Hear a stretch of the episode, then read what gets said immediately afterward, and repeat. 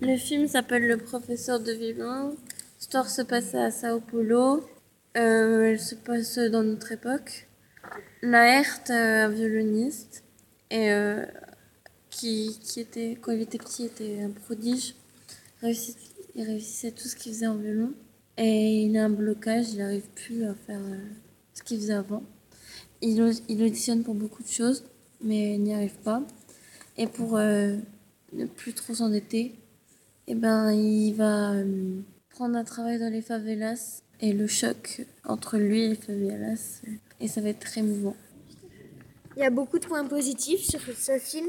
Il y a qu'il montre euh, bien la réalité des favelas, les inégalités, la violence policière, comment les familles elles vivent, euh, comment ils doivent réussir à gagner leur vie et tout.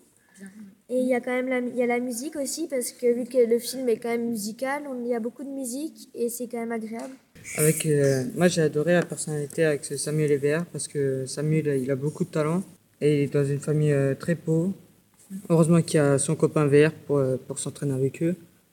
Même s'ils jouent dans, euh, avec des jeux de voyous, mais ils, sont, euh, ils ont beaucoup de capacités.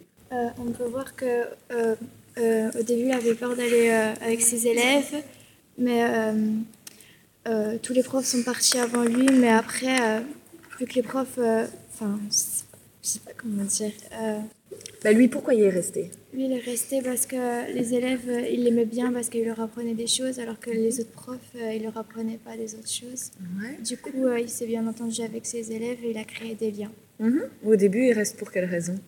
Il se force un peu à y retourner. Parce qu'il a des dettes Hmm?